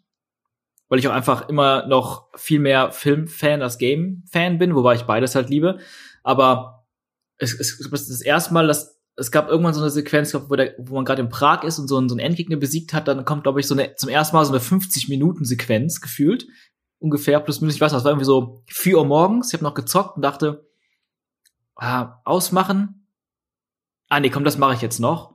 Bisschen gespielt und dann kam halt diese fast eine Stunde Sequenz, bis ich dann speichern konnte oder bis der Autosave kam. Aber ich fand's irgendwie geil. Ich hab, es hat mich umgehauen, weil ich so noch nie gesehen habe und weil es halt auch geil inszeniert ist. Kommt natürlich auch darauf an, wie gefesselt bist du von der Story und möchtest du wissen, wie es weitergeht oder willst du nur weiter aktiv sein? Genau. Und ich glaube, das ist das ist natürlich auch eine also für mich ist das so, wenn es also es gibt echt genug Spiele, wo ich das einfach super super spannend und faszinierend fand. Auch Death Stranding, da wollte ich jede, jeden Schnipsel sehen oder Last of Us ähm, oder auch bei God of War. Das hat mich unglaublich gefesselt. Die Figuren, deren, deren Struggle und, und, und die ganze Geschichte, die erzählt wird. Deswegen kommt es, würde ich sagen, kommt es halt super stark drauf an, denn als Gegenbeispiel, ähm, Tomb Raider, diese neuen Spiele, da fand ich, die fand ich alle ganz cool und so, den ersten vor allem, aber den zweiten, den fand ich richtig, richtig schlecht von der Story. Der hat mich richtig genervt und da habe ich richtig gemerkt, ich zocke, ah, Zwischensequenz kommt, das interessiert mich gar nicht. Ich, ich nehme instinktiv mein Handy raus und guck, was da so abgeht und will eigentlich nur, warte nur, bis ich wieder spielen kann, weil Gameplay macht Bock und so, hat Bock gemacht, aber die Story von Tomb Raider, also vor allem zwei von den neuen jetzt, fand ich einfach, einfach, einfach nur grottig und langweilig. Und das gibt's natürlich auch. Aber es kommt darauf an, wie gut, wie gut es ein fesselt und erzählt wird, würde ich sagen. Ich denke auch, es geht ein bisschen darum, äh, also es ist wichtig, wie, wie sehr du von Anfang an die Leute schon an einen Charakter bindest. Ich meine, Lara Croft ist so ein, so ein Charakter, die haben wir seit, wie lange, seit wie vielen Jahren gibt's die Tomb Raider Spiele? Weiß ich nicht, seit 15, Mit, 20 Mitte 90er Ewigkeiten. Ja, ne, irgendwie, also wahrscheinlich fast schon 30 Jahren. Und das ist so, ich meine, Lara Croft ist eine, eine wichtige Kultfigur auch, aber irgendwie ist sie einem menschlich so ein bisschen egal, weil wir wissen so, die, die geht rein, die ballert irgendwelche T-Rexe weg mhm. und die klettert irgendwo lang und dann finden wir einen Schatz und gut, dann hat sie ein bisschen mehr gelitten in den neueren Teilen. Finde ich auch Nora Tschirner einen sehr, sehr ja. guten Voice-Over-Job für die deutsche Stimmt. Version damals gemacht. Gut, jetzt ich bin aber, muss ich zugeben, ich bin noch ein Nora Tschirner Ultra, dementsprechend finde ich das im Prinzip gut. Aber trotzdem ist einem Lara Croft als Person irgendwie egal. Und Nathan Drake zum Beispiel oder generell alle, alle Figuren aus Uncharted, selbst ja. die Bösen, sind einem irgendwie direkt mehr ans Herz gewachsen. Oder auch ein, ein Solid Snake oder auch ein Raiden mhm. aus der Metal Gear Reihe, wo man sich dann denkt, okay, das ist alles nur zusätzlicher Content, das ist alles alles mehr Charakterentwicklung, die man braucht, damit es am Ende mehr wehtut, wenn einer stirbt, damit es am Ende doch krasser ist, wenn einer verletzt wird oder ja. irgendeinen krassen Move macht. So habe gerade bei mir das Beispiel, ich guck gerade äh, off-topic, ich guck gerade Naruto Shippuden, beziehungsweise auch Naruto durch und äh, mit meiner Freundin und wir haben gesagt, wir gucken alle Filler-Episoden. Außer ah. die, außer die, die wirklich nur aus wiederverwendeten Szenen bestehen. Also für die, die es nicht wissen, Naruto hat 700 Episoden und 41 Prozent davon sind Filler-Episoden, die nichts mit der Hauptstory zu tun haben. Aber irgendwie schaffen sie es trotzdem, gerade jetzt in den, late, äh, in den, in den letzteren, immer noch ein bisschen mehr Charakterentwicklung reinzubringen. Und ich denke mir so, das ist doch dann okay. Das ist doch einfach mehr, was mich ne, entweder mal kurz runterholt, weil es ja. mal was, was Lustiges ist, mal was Quatschiges. Gut, da ist auch eine ganze Menge Müll dabei, den muss man dann einfach überleben. Aber manchmal hast du so, und wenn es nur ein Satz ist, der zwischen zwei Charakteren fällt, wo ich mir denke, das ist krass, das ist Charakterentwicklung, die hätte ich jetzt verpasst, wenn ich das nicht geguckt hätte. Ja. Und da denke ich mir auch, gib mir lieber mehr, ja, gib mir lieber mehr von den Figuren, an die ich ja irgendwie schon so ein bisschen mein Herz verloren habe. Einfach damit es am Ende wirklich ja, damit es mehr knallt, damit es mehr wehtut, damit es cooler ist, wenn, wenn irgendwas passiert. Total. Geht bestimmt auch, geht bestimmt auch ohne, aber das ist das. Ja, dann ist es wirklich wahrscheinlich wichtig, wie die Spiele es am Anfang schaffen, dich an die Figuren zu binden. Und da gibt's ja dann zum Beispiel auch Spiele wie Soma oder auch äh, Firewatch. Mhm. Also vor allem zwei Indie-Perlen, falls ihr die nicht gespielt haben solltet, äh, oder wie ich nicht fertig gespielt haben solltet. Macht das auf jeden Fall. Das kann ich sogar sagen, ohne es fertig gespielt zu haben. Du hast Firewatch ja auch gespielt, ne? Genau, ich habe beide gespielt und ich liebe beide. Ich würde gerne noch was ergänzen zu Tomb Raider fällt mir ja. gerade ein, wo du darüber gesprochen hast, dass, dass, äh, dass der Charakter auch von Lara Croft auch einfach nicht so interessant ist. Und daher fand ich den ersten dieser Reboots denn dann doch überraschend gut, ähm, weil das war irgendwie der einzige Teil, wo Lara Croft wirklich interessant war und eine krasse Entwicklung gehabt hat, weil in diesem Film, äh, in diesem Teil, was sag schon Film, in diesem Spiel wurde sie ja so richtig, richtig fertig gemacht, richtig in den Boden gedrückt, gebrochen, ja. richtig gebrochen. Und da war sie, also so, die haben die Story als Reboot, Neuerzählung so aufgebaut, dass sie da auch noch gar nicht in dieser Rolle war, die sie, wie man sie kennt, als diese super taffe Action-Heldin und Archäologin und also vor allem als Action-Heldin. Und sie dann so krass diesen so super harten Survival-Trip durchlebt, voller Blut und Schlamm und, und Leute, die ihr auch richtig krassen Shit antun die ganze Zeit. Und daraus wächst dann diese Heldin, vielleicht auch kaltblütige Heldin, aber auch durch diese ganzen krassen Umstände, durch die durchgeht. Und der erste ist ja relativ brutal. Und das finde ich geil. Das war irgendwie so ein krasser Survival-Trip, den man mitfühlen konnte. Das hat, das hat irgendwie dann doch gut funktioniert, fand ich. Aber das war nur im ersten. Ab dem zweiten ist sie dann einfach nur noch mm, irgendwie die gleiche die alte Lara Croft. Ist auch unlucky, ne, weil ich meine, die, die frühere Lara Croft, die man hatte, die hat halt auch nicht viel geredet, die hatte auch nicht viel Persönlichkeit im, im Spiel. Ja, ja. Und jetzt ein Nathan Drake, der einfach später erschaffen wurde, also mhm. chronologisch gesehen, die Uncharted-Spiele sind halt einfach neuer und moderner, da ist es halt ein bisschen einfacher, einen Helden zu bauen, der nicht nur aussieht wie ein echter Mensch und nicht gefühlt aus drei Dreiecken zusammengebaut ja. sind und eins davon sind die Brüste. Und auch das, das Voice Acting, was natürlich, ne, mm. also ich meine, Lara Croft, die hat, hatte die, hat die überhaupt gesprochen im allerersten Tomb Raider? Nee, die hat doch nur Geräusche gemacht, oder? Ich bin mir äh, während des Gameplays hat die wahrscheinlich nur Geräusche gemacht, aber dann gab es ja auch Zwischensequenzen, die teilweise CGI waren, teilweise aber auch Ingame-Grafik. Und da hat sie, glaube ich, auch gesprochen. Das sah immer furchtbar aus, diese Story-Sequenzen in Ingame-Grafik damals. Deswegen, und wenn du dann stattdessen zum Beispiel einen Nolan North hast, der einfach ein unendlich Milliarden guter Voice Actor ist, ja. so bin ich auch ein kleiner Fanboy, muss ich sagen. Ich habe den Geil. damals, also damals, ich habe den kennengelernt zu Uncharted 4 bei so einem Event, ah, den nice. kurz interviewt und das ist so ein netter Mensch, der auch einfach, der, der ist auch Nathan Drake in echt. So. Geil. Ich weiß, ja. ich weiß nicht wie. Also entweder der oder Nathan Fillion müssten auch einen Nathan Drake in alt spielen. Ja, so. jetzt ist es Tom Holland. Ja, aber der spielt Nathan den jungen Drake. Nathan Drake. Genau. Und das finde ich okay. Das Für einen alten noch, Nathan ja. Drake kann ich mir das nicht vorstellen. Da muss es, also Nathan Fillion sieht halt aus mm. wie Nathan Drake. ja. Und Nolan North ist nicht nur die Stimme, sondern auch der Ganz Charakter von Körperhaltung und alles, ja. Voll. Und das ist, das ist, glaube ich, ein wichtiger Punkt, den du sagst, Persönlichkeit. Weil die hat Nathan Drake in Uncharted halt einfach viele, der sprüht für mich davon, das macht einfach Spaß. Und ich glaube auch, so ein Aspekt ist, warum, warum ich diese Kombination aus, also diese, diese Art von Spielen die wie so ein Film sind, weil Uncharted so wie so eine moderne Version von Indiana Jones gemixt mit ein bisschen Mission Impossible und James Bond und Tomb Raider irgendwie.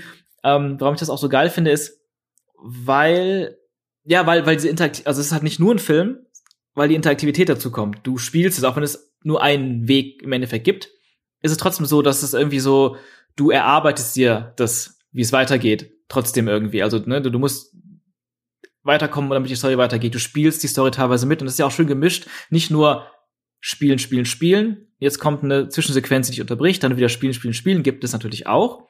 Aber es gibt auch, es wird sehr viel Story während des Spielens auch erzählt. Und da finde ich, dass das Last of Us 1 dann, glaube ich, zum ersten Mal so richtig geil gemacht hat, dass halt, dass, dass du immer mit einem weiteren Charakter unterwegs bist. Also äh, mit dem Mädel, äh, mit, mit Ellie. Mit Ellie. Genau, bist du dann als äh, Joel unterwegs und oder auch vorher mit, mit anderen Characters und du, du hast die ganze Zeit auch während des Gameplays Konversation zwischen den beiden. Und dadurch wird so viel, da gibt, da, da kommt so viel auch dann Persönlichkeit, Story, Charaktertiefe, Charakterentwicklung rüber, ohne dass du jetzt das Gameplay verlässt. Und das finde ich ziemlich Genau, du kriegst, geil. du kriegst da die Informationen quasi. Ne, vielleicht ist es auch nur, dass du irgendwo langläufst, aber anstatt dass es eine Cutscene ist, wo die beiden an einem Waldweg langgehen mhm. und irgendwie bonden, weil sie einen krassen Moment zusammen haben, gehst du diesen Waldweg selber lang. Und es ist, es ist irgendwie so semi-geskriptet, weil es ist ja geskriptet, dass du da lang gehst. Mhm. Und warum solltest du das? Ich meine, es gibt natürlich Leute, die erforschen dann und bleiben stehen oder gehen mal ab vom Weg, aber ja. der Durchschnittsgamer, der äh, läuft dann einfach geradeaus und nebenbei passiert dieser Dialog. Und der wirkt dadurch auch natürlich, ne, weil an den gegebenen Checkpoints quasi immer die nächste Line abgefeuert wird. Ja, genau. Und äh, ja, und das, das macht's, das, das ist so eine gute, so eine gute Art, damit umzugehen, die, also das Interaktive und, und das Erzählerische. Und aber mir fällt gerade ein, es hat auf jeden Fall nicht, also die haben es nicht erfunden, das gab es auch schon früher mal. Half-Life 2 zum Beispiel hatte auch einige Sequenzen, wo dir auch nie das Gameplay verlässt. Alles Storytelling ist nur über die Ego-Perspektive. Und da gibt's ja auch genug Sachen, wo du mit Alex unterwegs bist zusammen und Dialoge passieren. Da fing das, glaube ich, schon so an. Fand ich auch damals Hammer. Man muss bei Uncharted, fällt mir gerade sagen, noch dazu äh, sagen, was Uncharted immer sehr, sehr gut macht, da gibt's auch ein paar gute Videos auf YouTube zu, dir, also du hast es gerade eben schon gesagt, die Spiele sind an sich linear, ne?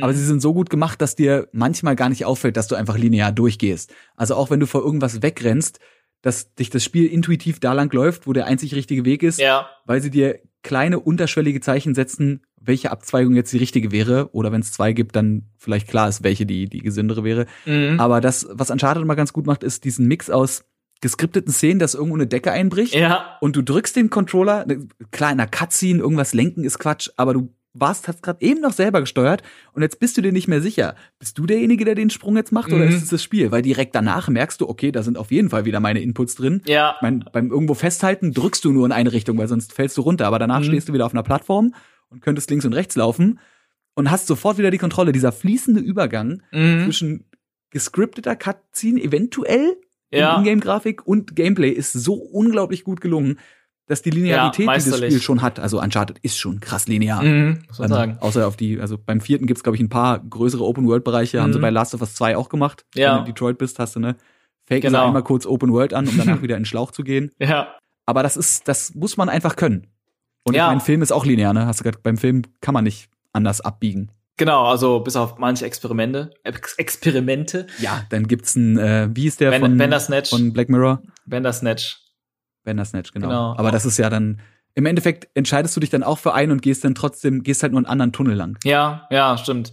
Es gibt, es gibt kein richtiges Zurückgehen mehr, außer ein Fang wieder von vorne an oder Mm, fang wieder bei okay. Checkpoint A oder B an. Ja, was ich auch faszinierend finde daran ist, also was, mich auch irgendwie daran begeistert, ich habe halt damals schon bei Uncharted 2 gemerkt, auf der PS3, ich habe Freunde bei mir, wir zocken das, oder ich zocke das eigentlich, und ähm, auch recht lange, den ganzen Tag, mehrere Stunden, zwischendurch frage ich immer wieder, willst du mal zocken, willst du mal zocken?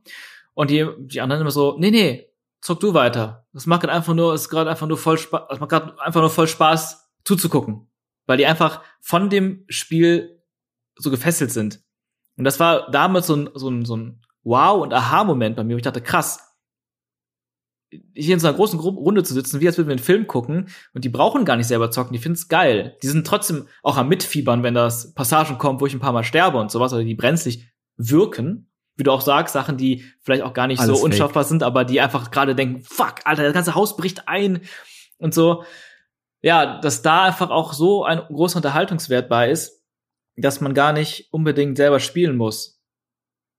Und das eben wirklich erleben kann wie so ein Film. Und das war auch bei Until Dawn so. Dann schiebt man das eben auch mit, dann waren wir beim zweiten Mal waren wir zu dritt. Der eine Kumpel zockt das fast ausschließlich. An- ich guck zu, ich kenne es ja auch schon, bin trotzdem fasziniert, was für Entscheidungen er trifft. Der andere Kumpel will gar nicht zocken, der ist einfach nur voll drin, ist voll gefesselt. Und das ist halt, ja, wie so, wie so ein, so ein, Horrorfilm gucken, Horrorfilmabend mit Kumpels, nur dass das halt durch Interaktivität nochmal drei Stufen spannender wird. Oder zehn Stufen Ich spannender. sagen, du kennst den Film zwar schon, aber es könnte sich sogar für denjenigen, der den Film kennt, noch was verändern. Du guckst nicht nur, wie die Leute den Film gucken, ist ja auch der Klassiker, ne? daneben sitzen und gucken, wie die, wie die anderen Leute reagieren, Ey, mach wenn sie ich immer. Lieblingsfilm gucken. Immer. Außer, Ich dass eben das. dazu kommt, dass eventuell sogar Sachen passieren könnten, wo selbst du da sitzt, dich die Leute angucken und du sagst, ey, keine Ahnung, wusste ich nicht. Ist halt so. ja, stimmt. Lass uns mal rübergehen zu, äh, gerade eben, wie gesagt, Titeln wie, also so Indie-Titeln, Indie-Perlen, muss man wirklich sagen, wie Soma oder, oder Firewatch, die ja nochmal irgendwie ganz anders sind. Kannst du erklären, warum die nochmal anders funktionieren als ein, als ein Until Dawn oder ein Last of Us? Jetzt vielleicht mal am Beispiel von, von Firewatch. Ja, ich versuch's mal. Also, Also, dass du auch kurz erklärst, einfach für die Zuhörer, die es nicht kennen, was man in dem Spiel macht, einfach nur. Okay, genau. Also Firewatch, wie du sagst, ist ein Indie-Game, ist ein kleines Spiel, ist auch nur ein paar Stunden lang, ich weiß nicht, sechs, sieben Stunden vielleicht oder kürzer. Und darum, da geht es um einen Mann, der, oh, ich bin gerade, ob ich das zusammen- zusammenkrieg, der ist, oh, ich will gerade mal überlegen. Er arbeitet bei der Firewatch, das kann ich verraten. Genau, also genau, ein, also wir wir kriegen ein, wir kriegen ein Intro, eine Art Textgeschichte, wo du aber selbst schon anfängst Entscheidungen zu treffen, weil du dann Antwortmöglichkeiten bekommst. Was in, es gibt ein ein ein großes Dilemma in seinem Leben. Das ist eine er lernt jemanden kennen, verliebt sich, sie kommen zusammen, ich weiß nicht, ob sie verheiratet sind und das ist eigentlich toll und dann hat, hat sie glaube ich aber irgendeine Krankheit, Demenz oder so, Alzheimer, irgendwas ist, dass diese Beziehung, also ein ganz großes Problem, womit er einfach nicht weiter gerade zurechtkommt, glaube ich, und dann Abstand sucht. Ich glaube, sie lebt noch, sie ist, glaube ich, nicht gestorben. Und dann beginnt das Spiel eigentlich, dass er sich einfach einen Job sucht, wo er ganz weit weg von allen Menschen ist, ganz einsam in so einem Naturschutzgebiet, in so einem riesigen Waldgebiet in den USA, in einem Firewatch Tower sitzt. Das heißt, er sitzt da einfach und beobachtet, wenn da irgendwie ein Feuer ist oder irgendwas anderes passiert, kann er sich dann darum kümmern oder Feuerwehr rufen und so. Also wirklich so ein Job, den du nur machst, wenn du wirklich ganz allein sein willst und von allem weg sein willst. Und Ruhe und Abstand. Und Ruhe und Abstand brauchst, genau. in der Natur. Genau, und natürlich Natur, genau, und dann ist Natur drumherum. Und die Grafik ist halt auch nicht fotorealistisch, sondern die ist so, so ein bisschen comichaft fast, so ein bisschen wie so gezeichnet, ein bisschen aquarellmäßig. Cell Shader ist das, ne? Das ist, glaube ich, nicht so ganz Cell-Shading. Also ist irgendwie, ja, es ist, es ist weird. Genau, es ist so ein ganz eigen, eigener Stil und alles auch in so Orange- und Rottönen, weil das so Herbst, glaube ich, so Herbstfarben. Also es hat schon eine gewisse Ästhetik und man sich einmal daran gewöhnt, dass es halt keine High-End-Grafik ist. Und was macht man im Spiel? Im Spiel bekommst du dann wirklich so Aufträge wie neue Einträge auf der, auf der Karte machen, irgendein Gitter untersuchen, was, glaube ich, geöffnet wurde. Ähm, da sind irgendwelche Leute, die, die haben irgendwo ein Feuer gemacht, also geh mal hin und guck dir das an. Also es passiert wirklich eigentlich wenig. Aber das Faszinierende an dem Spiel ist, dass das bisschen, was passiert, unfassbar viel bei dir auslöst. Also zum Beispiel, da ist ein kleines, da ist ein kleines Feuer. Du gehst hin, da haben irgendwelche Teenager oder so in so einem See gebadet, was sie nicht dürfen, haben da irgendwo gezeltet, haben dann irgendwie Feuerwerkskörper angezündet und du verjagst die. Und dann irgendwie, also es, es spielt auch über viele, viele Tage, Wochen und Monate, das Ganze, soweit ich mich erinnere. Ähm, erfährst du plötzlich in der Zeitung, dass diese, dass da irgendwelche Teenager vermisst werden, die sind nie wieder aufgetaucht. Und du denkst natürlich so, das, fuck, das waren doch die, die habe ich da irgendwie verjagt. Scheiße, habe ich, war, war das meine Schuld? Habe ich da irgendwie, bin ich da zu weit gegangen?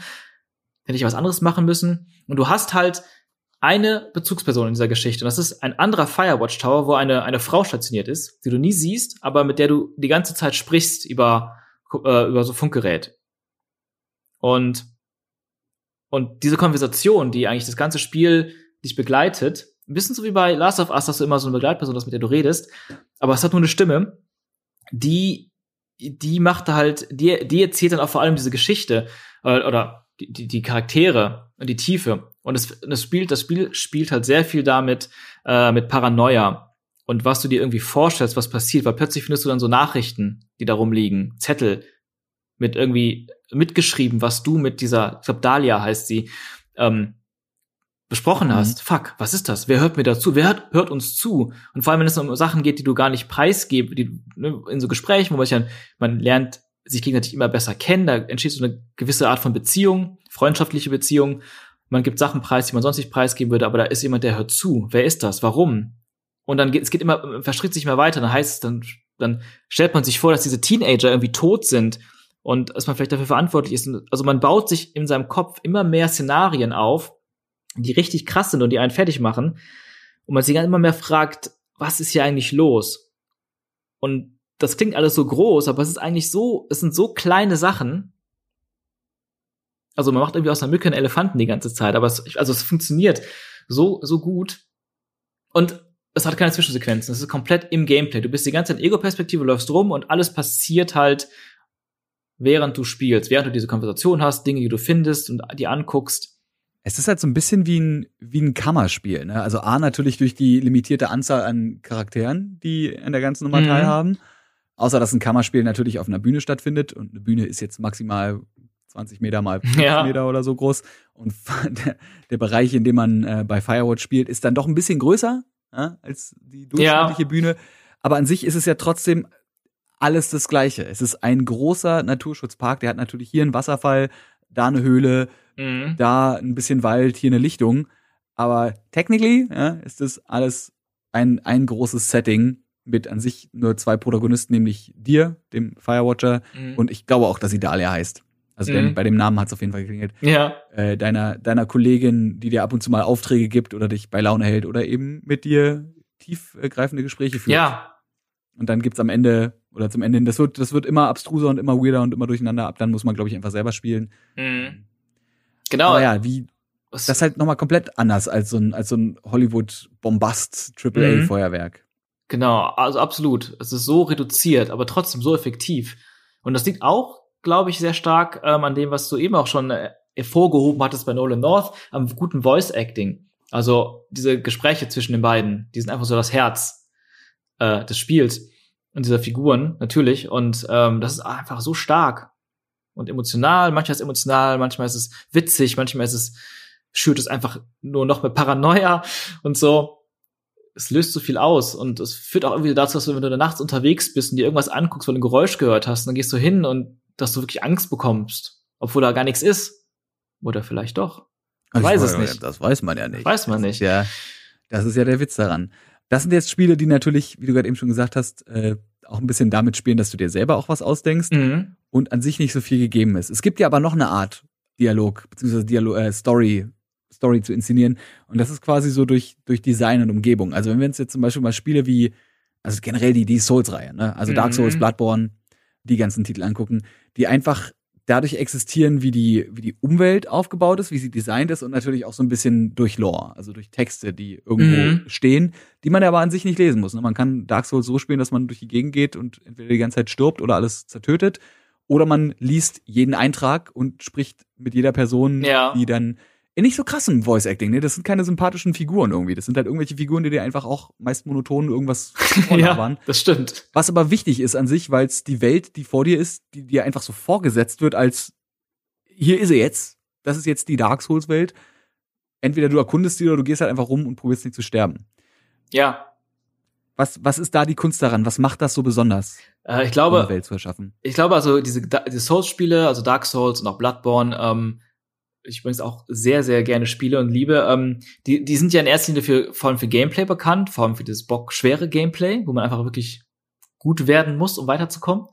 Äh, und die Gegner studieren muss, also kennen muss, ihre Movesets und so, um auch gegen die krassen Bosse zu, zu gewinnen. Und sind ganz, ganz reduziert, wie du schon sagst, was jetzt Storytelling so direkt in your face angeht. Weil es keine oder kaum richtige Zwischensequenzen gibt und wenn das nicht sehr kurz und erzählen nicht so viel und ja, diese Dialoge, wie du sagst. Und das Besondere ist auf jeden Fall, dass, dass man sich die Story quasi selbst zusammenstückeln muss oder kann, wenn man denn möchte. Und das trotz allem, also wenn du, das ist wie so ein Puzzle, also du musst, äh, also eigentlich müsstest du dir alles sammeln und aufschreiben, um das überhaupt in so einen richtigen Zusammenhang zu bringen, was du da alles liest an Lore, wie du schon sagtest, oder an den einzelnen Gef Gesprächsfetzen, die du so bekommst.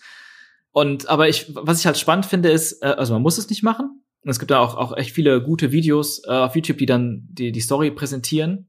Ähm, aber was ich halt geil finde, ist, es ist halt trotzdem so durchdacht. Und da hat, da hat man eine riesige Lore aufgebaut, eine riesige Background-Story und alles hat eine Bedeutung. Und jeder Ort, den man besucht, der erzählt eine Geschichte. Wenn du eine Ruine siehst, dann, dann, dann hat das direkt eine Wirkung auf dich ähm, oder irgendwelche riesigen, gigantischen äh, Kathedralen oder auch Städte, die verlassen sind oder von, von Monstern heimgesucht werden. Allein das hat, das hat einfach eine Wirkung oder das Design der Monster hat, erzählt etwas. Äh, Gerade bei Bloodborne finde ich das am faszinierendsten, weil das ist, finde ich, auch eine sehr, sehr geile äh, Lovecraft-Story oder Lovecraft-inspirierte Story. Und das ergibt sich aber auch erst, ja, weil vielleicht so nach der Hälfte des Spiels. Vorher ist es noch gar nicht so Lovecraft Lovecraftian. Und ich glaube, Lovecraftian ist das Wort, was man da, wenn man schlau wirken möchte, benutzt. okay, gut. Und ähm, ja, also wie gesagt, am Gegnerdesign erkennst es, es, es, also erkennst du, kannst du viel herauslesen. Menschen, die vielleicht zu irgendwelchen Monstern geworden sind.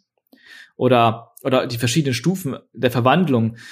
Aber auch die Umgebung, dass du immer mehr von diesen, von so, so rituellen äh, Figuren und Statuen siehst in der Stadt. Immer häufiger, je, je, je näher du quasi dem, dem Zentrum kommst, der Kirche und, und was sie da angebetet haben, was du anfangs überhaupt noch nicht kennst als, als Spieler äh, oder als Figur. Und ja, es macht, es löst irgendwie sehr viel aus und es hat mich sehr oft zum Nachdenken auch gebracht. Manchmal unterbewusst, manchmal auch bewusst, wo ich mich einfach frage, was ist das? Das macht mir gerade irgendwie Angst. Ich finde es unangenehm. Warum ist das da und was bedeutet es? Und man fängt sich an, irgendwie so selbst zusammenzuspinnen und, und versuchen, einen Sinn dahinter zu sehen. Und die gibt es auch. Und, aber auch gibt es natürlich viele Interpretationsmöglichkeiten. Und ich glaube, das ist auch so ein bisschen, das ist hier so ein bisschen das, ja, das Spannende. Es ist alles ganz bewusst kryptisch gehalten. Und es ist wie so ein großes Puzzle. Und man muss es nicht, man braucht es nicht, um Spaß am Spiel zu haben. Aber ich finde, es gibt einem, wenn man sich beschäftigt, sowieso schon viel mehr äh, aber es löst einfach beim Spielen sehr, sehr viel auch unterbewusst aus in einem. Weil es gibt auch genug Spiele, wo das Leveldesign halt cool ist, aber einfach nicht unbedingt was erzählt, sondern einfach ein bisschen Atmosphäre schafft. Aber hier bleibt jede, jeder Ort so krass in Erinnerung, weil er so viel auslöst bei einem. Und bei mir zumindest war das so. Wie ist das bei dir generell? Ähm, Nochmal zurück zum Thema Berufskrankheit. Worauf achtest du, wenn du Videospiele spielst mit, mit Storytelling? Also gerade natürlich storylastige Videospiele. Worauf achtest du da beim Storytelling am meisten? Aber es kommt auch wieder auf die Spiele an, würde ich sagen. Weil zum Beispiel, zum Beispiel Uncharted oder, oder einem Kojima-Game achte ich sehr, sehr stark darauf, so wie auch Filme inszeniert sind, weil die das ja auch als Vorbild haben, ganz viel. Ähm, und das ist irgendwie auch einfacher, weil du dann direkt einen Vergleich ziehst. Oder auch einfach, ich bin dann auch ganz oft inspiriert einfach und denke, boah, das war ja geil. Geil inszeniert, äh, geil geschnitten, geil aufgebaut, äh, geil geschrieben. Oder auch, äh, wow, krass, sowas kann man in einem Film fast gar nicht machen. Das geht irgendwie nur in einem Game. Und ähm, aber sowas wie Firewatch oder Soma zum Beispiel, ja, da vor allem eben, also äh, hm, schön zu sagen. Also ich meine, da auf jeden Fall bei solchen Spielen wie Soma und Firewatch sehr stark aufs Voice Acting und, und auch wie die Dialoge geschrieben sind. Aber ich lasse mich meistens auch einfach wirklich vor allem mitreißen. Das ist ja das, was man eigentlich bei so einem Kons Consumer-Medium am ehesten machen soll. Und das ist ja gut, dass das bei dir noch geht, dass du eben vielleicht doch nicht da sitzt mit dem Notizblock und nur noch aufschreibst, was kannst du für dich, ne, was kannst du für dich als deine, ja. für deine Laufbahn als Filmemacher irgendwie noch mitnutzen, sondern dass selbst du Momente hast, wo du sagst, okay, das war jetzt so geil, das lasse ich jetzt einfach auf mich wirken, jetzt sitze ich hier noch eine Minute und denke mir, oh cool, das war, das war richtig geiler Move, Mr. Hideo Kojima mhm. oder ja. Naughty Dog als Firma oder wer auch sonst. Ja, stimmt. Also es sind so Sachen wie zum Beispiel bei Hideo Kojima zum Beispiel gibt es einige Sequenzen auch bei Death Stranding, wo ich auch einfach nur, die ich mir dann auch, da, da gab es dann einige Trailer, die ja aber auch aus den Zwischensequenzen selbst stammen. Aber da fand ich es halt wieder geil, weil die auf wieder so eine ganz, ganz eigene Hideo Kojima-Art inszeniert sind. Und ich finde auch, gerade bei Death Stranding ist ja auch alles sehr kryptisch, ganz bewusst. Und ich finde, er hat so auf jeden Fall für mich gut inszeniert, dass ich mich beim Gucken dieser Szenen oder auch ja, diese Trailer, die manchmal einfach so ganz lange Zwischensequenz gezeigt haben, fünf, sechs, sieben Minuten, mich einfach durchgehend gefragt habe, was genau passiert da gerade? Was ist das für ein Setting? Was ist das für eine Welt? Warum passiert das? Warum werden die alt? Warum, was sind das für Wesen, unsichtbare Dinger da? Und was ist das mit diesem, diesem schwarzen Teer, wo dann Figuren rauskommen, Hände runterreißen? Also alles hat Neugierde geweckt, durchgehend und ganz viel ausgelöst, dass mein Gehirn gerattert hat und versucht hat, das zu verstehen oder in einen sinnvollen Zusammenhang zu bringen. Und auch die Kamera, da gab es zum Beispiel eine Sequenz, einer der ersten Trailer war das, wo, ähm, ich glaube, das ganze Ding ein One-Take war. Aber das merkst du beim ersten Mal gucken gar nicht, weil die Kamera so oft und schnell dann mal in einem Close-Up ist, dann wieder weiter rausgeht, das ganze Ding zeigt, dann wieder bei dem nächsten Charakter ganz close geht und die einzelnen Sachen, die du in einem Film halt oft einfach schneiden würdest. Close auf die Hand, close auf die Waffe, close aufs Gesicht, große, totale, um das Gesamtbild nochmal zu sehen. Alles aber ohne, ohne Schnitt. Und dann gu das gucke ich mir natürlich auch immer gerne immer und immer wieder an, um dann doch wieder viel analytischer darauf zu gucken, was die Kamera eigentlich genau macht und was genau dann passiert, was die Figuren dann in dem Moment machen oder reagieren. Das finde ich dann sehr spannend, genau wie God of War, das äh, quasi dieser, auch dieser Halb-Reboot, den wir da hatten, 2018 auf der Playstation, wo das ganze Spiel komplett ohne Schnitt ist. Also abgesehen, du stirbst. Also auch die Zwischensequenzen, die gehen fließend aus dem, aus der äh, Third-Person-Perspektive, fängt die Kamera an, sich den daraus zu lösen, kreist um die Figuren rum, geht nah, geht weit und irgendwann endet sie wieder da hinter dir und spielst weiter. Das finde ich auch äh, auch eine sehr, sehr geile Art, wo glaube ich, auch so ein bisschen der, die Intention hintersteckte, dass man möglichst den, den, Spieler nicht zu sehr rausreißt aus diesem Spielflow. Das ist dann eigentlich so ein bisschen wie, wie Birdman, bloß auf Griechisch. Mhm, voll, ja. Übrigens geiler so, Film. Muss, musste ich gerade dran denken, ne? Weil ist ja, Birdman ist ja so der, der Vorzeigefilm. Oder wie hieß die andere? Äh, Victoria? Victoria, ja, ja, ja, genau. Der noch mal ein bisschen anders war, weil der realistisch war im Gegensatz zu Birdman. Ja, voll. Oder, oder hier zuletzt 1917. Äh, den, habe ich tatsächlich noch gar nicht geguckt. Den, äh, der ist noch auf meiner Liste. Von Sam Mendes war das, glaube ich. Äh, der ist auch ultra, fand ich auch ultra geil gemacht. Das war auch so ein One-Take über so ein ganz, aber auch so, ne? Auf jeden Fall, Story ist simpel und äh, zwei Soldaten müssen da sich einen ziemlich weiten Weg durch die Landschaft bahnen, um eine, eine Information weiterzugeben an einen Kriegs, äh, Kriegsschauplatz.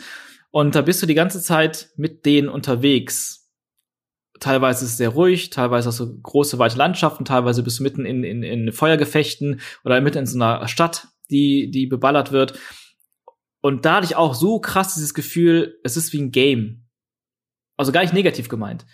Aber weil frei von Schnitt und auch diese endlose Weite, die du siehst, auch wenn die Kamera sich immer und immer wieder um die Leute herumdreht und du nie quasi natürlich nicht äh, die Filmcrew halt, wo du irgendwann denkst, irgendwann musst du doch mal, also ja, es ist wirklich, wirklich so, als wären es diese zwei Soldaten und die ganze Welt drumherum ist einfach vorhanden. Wie in so einem Game, als wäre das halt so eine Spielwelt und hat hat auf jeden Fall äh, fand ich fand ich irgendwie in dem, also ich habe ganze Zeit so, so Gaming-Vibes, vor allem Death Stranding-Vibes teilweise auch gehabt. Ähm, fand ich sehr interessant, ja.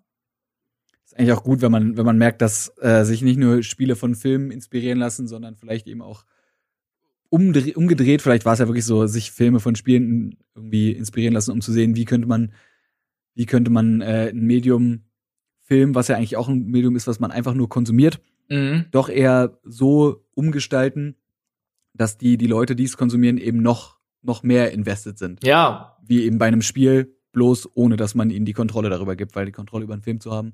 Klar, es gibt Fernbedienungen, die wurden auch irgendwann mal verbunden, äh, erfunden, aber ja. ums Vor- und Zurückspulen geht's ja jetzt nicht, sondern Stimmt. um das, um das Investment, ich weiß jetzt gar nicht, wie ich es anders formulieren soll, um Ja. das in, in den, sich mehr in dem, der Sache irgendwie hinzugeben, aber gleichzeitig auch dabei zu sein und eben nicht nur stumpfer Konsument oder Konsumente zu sein und das einfach nur auf einen einrieseln zu lassen. Ja, die, die Immersion quasi so. Also dieses, Das ist das, Dankeschön. Da ist dieses intelligent klingende Wort, was einfach nicht aus meinem Kopf raus wollte.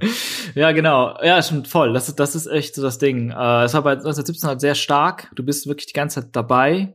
Wie bei, auch bei so einem Spiel, wo du halt die ganze Zeit in der Spielwelt zu, zu großen Te Te äh, Teilen dann rumläufst und voll eins wirst mit dieser Figur, weil du die ganze Zeit steuerst.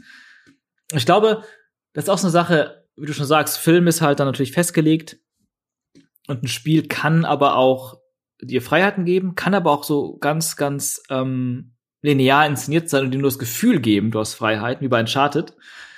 Und ich glaube, ich bin einfach so aus Sicht eines Regisseurs auch de deswegen, glaube ich, ein ziemlicher Fan von sowas wie Uncharted oder God of War oder Last of Us, weil ja, weil halt alles durchdacht ist.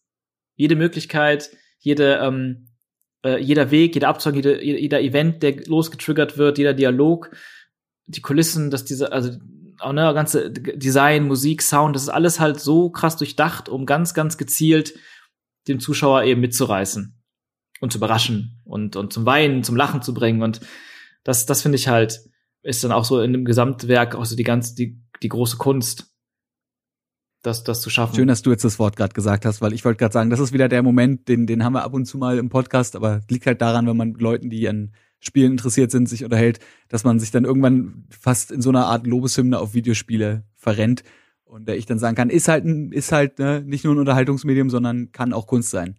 Absolut, voll. Gibt auch manche Spiele, die sind, die sind dann eine andere Art von Kunst, das wäre dann quasi moderne Kunst. Mhm.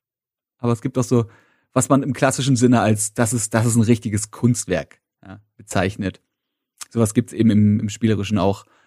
Und äh, da sieht man eben, dass das irgendwie alles miteinander sich gegenseitig befruchtet und am Ende, weiß ich nicht, wahrscheinlich gibt's am Ende auch nicht mehr verschiedene Kunstformen, sondern ganz, ganz am Ende, wenn alles super immersiv ist, gibt's nur noch eine Art und das ist eh alles in den eigenen, also gut, ich äh, bin schon in der Zukunft irgendwo. Hey, ja, Alles vielleicht. spielt sich nur alles spielt sich nur noch im Gehirn ab und äh, die Matrix ist übrigens echt und nehmt auf jeden Fall. Welche war die gute Pille? Die rote? Ich weiß nicht. Oh, ich weiß auch nicht mehr.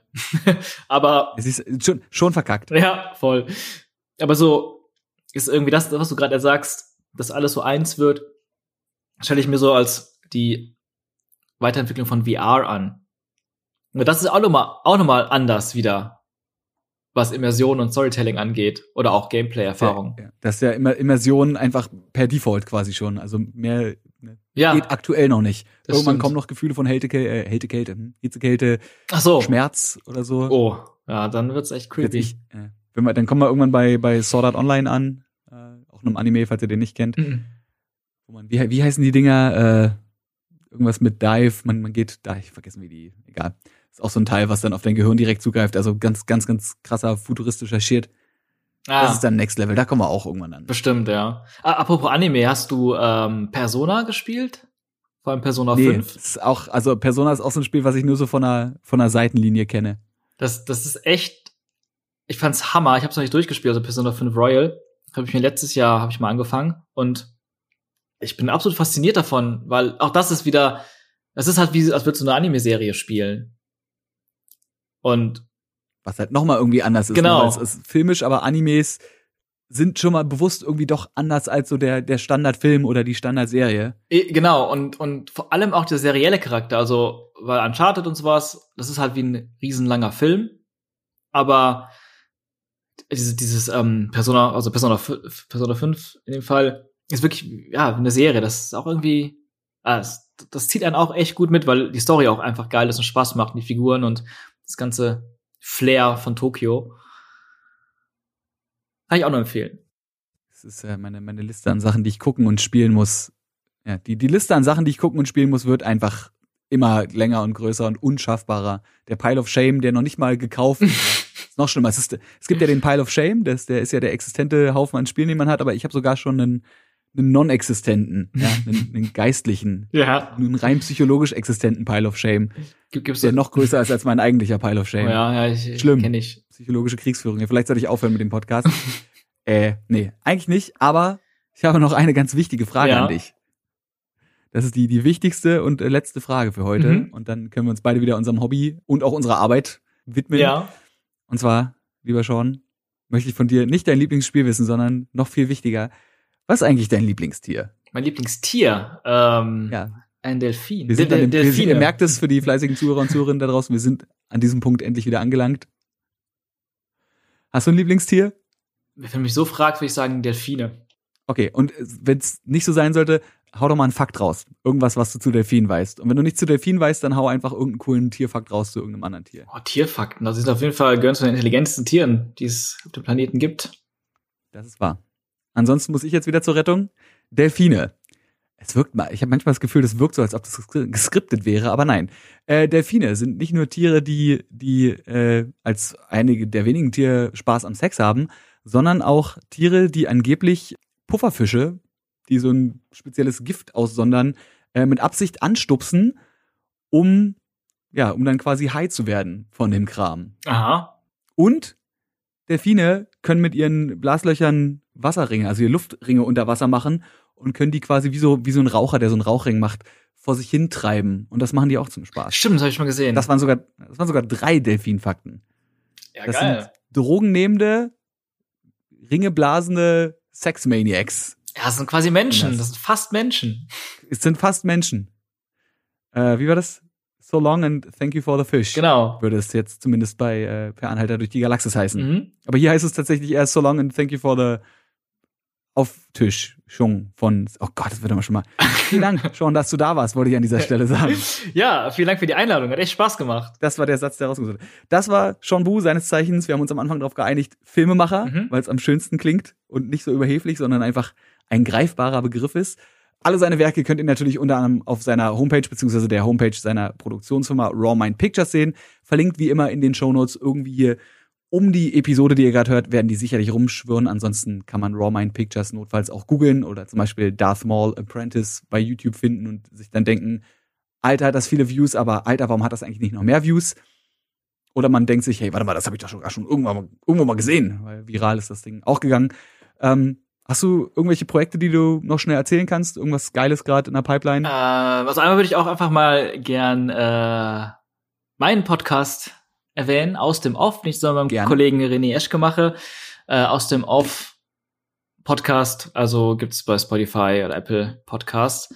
Und ansonsten, ja, sind wir gerade, also Julian, mein Bruder Julian und ich ähm, und auch andere an einer Netflix-Serie gerade dran. Hm. Aber da kann ich noch nicht viel zu sagen. Da habe ich noch nicht viel zu sagen. Das, das hätte mich jetzt auch hart gewundert, wenn du uns darüber was erzählen darfst. Aber dann äh, sehen wir vielleicht, ja, weil kommt die, wird die dieses Jahr noch kommen oder seid ihr erst noch in den frühen, frühen Stufen? Äh, wir haben schon angefangen zu drehen. Also, ich kann nicht sagen, wann sie kommt, aber es wird nicht ewig dauern. Okay, dann werden wir also in naher, noch nicht festgelegter Zukunft, eventuell auch am Ende von einer bis jetzt noch nicht genannten Netflix-Serie lesen. Äh, was liest man dann bei dir? Regie und Drehbuch oder Regie und Produktion? Äh, Regie auf jeden Fall, ja. Und Drehbuch stammt von einigen Leuten. Auf jeden Fall. Okay. Dann lesen wir auf jeden Fall Regie Sean Bu, der gleiche Sean Bu, den ihr auch hier aus Game Faces, Powered by Blue kennt, eurem hoffentlich neuen Lieblingspodcast zum Thema Gaming und allem, was drumherum gehört, wie zum Beispiel Storytelling in Games. Sean, vielen Dank fürs dabei sein. Ja, vielen Dank für die Einladung. Und äh, hört auch gern, wie gesagt, bei Sean vorbei. Aus dem Off heißt der Podcast. Und äh, wenn ihr nicht da seid oder wenn ihr damit fertig seid, dann kommt gerne hier wieder zurück. Weitere Folgen gibt's natürlich wie immer hier überall verlinkt. Und wir hören uns nächste Woche wieder, wenn es heißt Game Faces, powered by Blue. Ich sag Tschüss, Sean sagt bestimmt auch Tschüss und das war's dann. Mach's gut. Ciao.